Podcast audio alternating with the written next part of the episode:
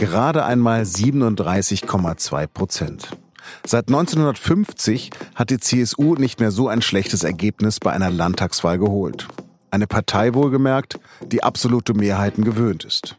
Wird sich CSU-Chef Horst Seehofer trotzdem halten können?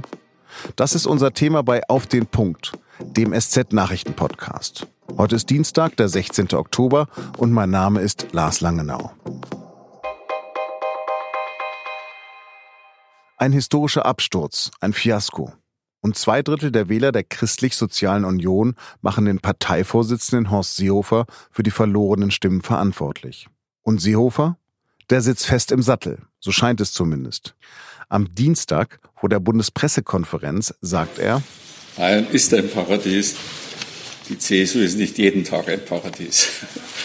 Nur der Kreisverband Kronach in Oberfranken und der klitzekleine mittelfränkische Ortsverband Neuendettelsau fordern bislang Seehofers Rücktritt. Doch man weiß nicht, ob der Aufstand hier schon beginnt oder ob er auch schon wieder hier endet. Seehofer bedauert den Stil der Auseinandersetzungen in der Großen Koalition, vor allem beim Asylstreit im Sommer. Dass er hingegen den Streit mit der Kanzlerin gesucht hat, das hält er nach wie vor für richtig. Ein Schuldeingeständnis sieht anders aus. Wird der CSU-Chef und Bundesinnenminister bleiben? Was soll ich noch für Machtfragen verfolgen? Können Sie mir das sagen? Ich werde jetzt 70. Ich bin froh, wenn ich mich zu Hause durchsetze. Ob er sich auch in seiner Partei durchsetzt, entscheidet sich in einem Monat. Denn dann muss in Bayern eine neue Regierung stehen. Und erst dann soll auch in der CSU über Personalien gesprochen werden. Doch hält die Partei das durch? Darüber spreche ich jetzt mit Wolfgang Wittel. Er ist landespolitischer Korrespondent der SZ mit dem Schwerpunkt CSU. Herr Wittel, liegt eigentlich bei der CSU eine Revolution in der Luft? Ja, im Moment bemüht man sich zumindest, diese Revolution zu unterdrücken. Ganz bestimmt gibt es eine enorme Unzufriedenheit mit dem Spitzenpersonal, vor allem an der Parteispitze mit Horst Seehofer. Und da braut sich gewaltig was zusammen. Aber im Moment hat sich die Partei noch überall, allen Ebenen ähm, Zurückhaltung auferlegt. Es geht darum, eine stabile Regierung in Bayern zu bilden. Und danach könnte einiges losbrechen. Wie lange würden Sie Seehofer noch Zeit geben, bis der Sturm losbricht? Sobald die Regierung gebildet ist, werden bestimmt erste Stimmen auch nach personellen Konsequenzen für Horst Seehofer konkret laut werden. Und es soll ja dann auch einen Parteitag geben, so wie es jetzt aussieht. Allerdings ist es auch so, die Tagesordnung von diesem Parteitag setzt der Parteivorsitzende fest. Also Horst Seehofer müsste im Prinzip den Tagesordnungspunkt Neuwahl eines Parteivorsitzenden, sofern er denn ihn selbst vorsieht, draufpacken. Ihre Prognose, wird er die kommenden vier Jahre CSU-Chef bleiben? Wird er die nächsten drei Jahre Innenminister bleiben? Die kommenden vier Jahre Parteichef, das kann ich mir beim besten Willen nicht mehr vorstellen. Die nächste offizielle Wahl des Parteivorsitzenden ist für 2019 angesetzt. Solange ist Horst Seehofer im Moment gewählt. Und dann müsste er wieder auch äh, bestätigt werden im Amt auf dem Parteitag 2019. Also spätestens dort dürfte für Horst Seehofer Schluss sein. Das zeigt jetzt die Stimmung in den Bezirken an der Basis. Dort will man einen Neuanfang an der Parteispitze. Und dann wird es auch für Horst Seehofer als Bundesinnenminister sehr schwierig werden.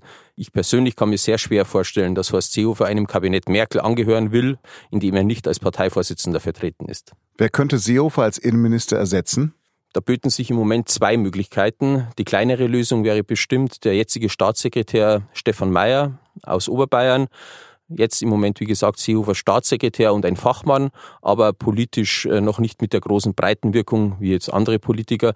Die naheliegendste Lösung wäre wahrscheinlich Joachim Herrmann, der in Bayern seit mehr als zehn Jahren das Innenressort leitet und ein anerkannter Fachmann ist, auch auf Bundesebene und äh, innenpolitisch bestimmt das schwerste Gewicht, das die CSU stellen kann. Joachim Herrmann könnte auch die Figur sein, die bei einem Parteichef Weber den Vertrauten in Berlin abgeben könnte. Ähm, Joachim Herrmann und Manfred Weber verstehen sich gut, die funken auf einer Wellenlänge und sollte es dann darauf ankommen, mit einem Gespann aufzutreten, wäre Joachim Herrmann bestimmt einer, der in Frage käme. Die CSU steckt ja in einem Dilemma. Auf der Pressekonferenz nennt Seehofer das wie folgt. Die Sandwich-Situation äh, der CSU. Was meint er denn damit? Ja, die Frage ist ja, wohin hat die CSU mehr verloren? Ja, und da gibt es auch einen Richtungsstreit in der CSU, der da im Moment schon beginnt, der sich abzeichnet. Die Frage ist, äh, hat die CSU auch mehr verloren an den rechten Rand oder an die Mitte? Und da kommt es auch darauf an, wo, wohin rechnet man die Freien Wähler dazu? Also die CSU hat zu gleichen Teilen etwa 170.000 Wähler an drei Parteien, AfD, Freie Wähler und Grüne verloren. Damit ist klar, nach rechts und auch in die bürgerliche Mitte eher nach links zu den Grünen eben und die AfD nach rechts. Aber die Freien Wähler, glaube ich, sind ähm, schon auch eher der bürgerlichen Mitte zuzurechnen und nicht dem rechten Flügel. Es sind einfach unzufriedene CSU-Wähler, die CSU nicht mehr wählen wollten. Und das alles ist ein Resultat des jahrelangen Flüchtlingsstreits. Da haben sich Leute abgewendet von der CSU und mehrheitlich meiner Meinung nach in die Mitte. Die CDU-Politiker Daniel Günther und Norbert Röttgen legen der Schwesterpartei Konsequenzen nahe. Nimmt Seehofer überhaupt Kritik von der anderen Seite des Weißwurst-Äquators wahr? Nun, also solche Kritik wird in der CSU schon registriert, aber vor allem mit dem Effekt, dass sich die Reihen dann schließen. Ähm, die CSU wird sich ganz bestimmt nicht von der Schwesterpartei und eben auch von Leuten, ähm, die dort bei Landtagswahlen selbst durchgefallen sind, wie Norbert Röttgen, diktieren lassen, wen sie denn zu wählen hat in ihrer Spitzenfunktion oder nicht. Also Daniel Günther oder Norbert Röttgen werden in der CSU jetzt nicht sonderlich viel Gehör finden, zumal ja auch Norbert Röttgen, einst selbst abgekanzelt von Horst Seehofer, möglicherweise jetzt ist nur das Rückspiel veranstaltet. Wer käme denn eigentlich statt Seehofer als CSU-Chef in Frage? Ja, im Moment ähm, liefe es wohl auf zwei bis drei Leute hinaus. Zum einen äh, Markus Söder natürlich, obwohl geschwächt durch das Landtagswahlergebnis, aber er ist äh, starke Figur in der CSU. Das sieht man jetzt auch, dass er trotz dieses schlechten Ergebnisses äh, unangefochten als Ministerpräsident ist in Bayern. Und wenn er sich in zwei, drei Monaten stabilisiert haben sollte, werden ihm vielleicht auch viele Leute in der Partei auch den Parteivorsitz antragen, wenn es denn nötig sein sollte. Alexander Dobrindt, der Landesgruppenchef in Berlin, würde wohl gerne Parteichef werden, hat aber an der Basis die schlechteste Verankerung, zumal auch Dobrindt auch ähm, betrachtet wird als ähm, Seehofers ähm, Sekundant in Berlin. Und äh, da würden wahrscheinlich viele in der Partei noch sagen, dann lieber mit Horst Seehofer als mit Alexander Dobrindt dann an der Spitze. Und die besten Chancen im Moment womöglich hätte Manfred Weber, der Europapolitiker. Er will ja Kommissionspräsident werden und ein Parteichef. Das Amt erfordert natürlich eine hohe Präsenz auch in Berlin. Der Parteichef müsste mit Angela Merkel, mit Andrea Nahles am Tisch sitzen. Und ob Manfred Weber das von Brüssel aus leisten könnte, dürfte wohl schwierig werden. Zumal bräuchte er dann einen Vertrauten in Berlin, der ihm helfen könnte im Alltagsgeschäft. Und das wäre bestimmt nicht Alexander Dobrindt, denn die beiden können sich nicht ausstehen. Vielen Dank, Herr Wittel, fürs Gespräch und jetzt noch drei Nachrichten, die am Dienstag wichtig sind. Der SPD geht es noch schlechter als der CSU, aber immerhin hat sie jetzt eine Personalie geklärt. Bundesjustizministerin Katharina Barley soll Spitzenkandidatin der SPD für die Europawahl werden. Noch im Laufe der Woche soll sie offiziell vorgestellt werden. Mit dem Wechsel nach Brüssel müsste Barley ihr Ministeramt in Berlin aufgeben. Saudi-Arabien erwägt wohl, den gewaltsamen Tod des verschwundenen Journalisten Jamal Khashoggi einzuräumen. Laut dem US-Nachrichtensender CNN bereitet Riyadh einen Bericht vor, demzufolge der Regierungskritiker während eines, Zitat, schiefgelaufenen Verhörs gestorben sei. Gerade hatten türkische Ermittler acht Stunden lang das saudi-arabische Konsulat in Istanbul durchsucht. Dort war Khashoggi vor zwei Wochen zuletzt gesehen worden.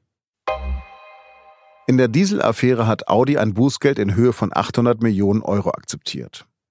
Die Ermittlungen gegen 20 Verdächtige laufen dennoch weiter.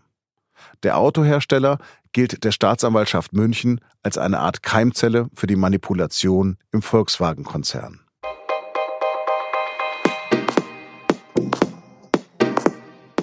Das war auf den Punkt der SZ Nachrichten Podcast.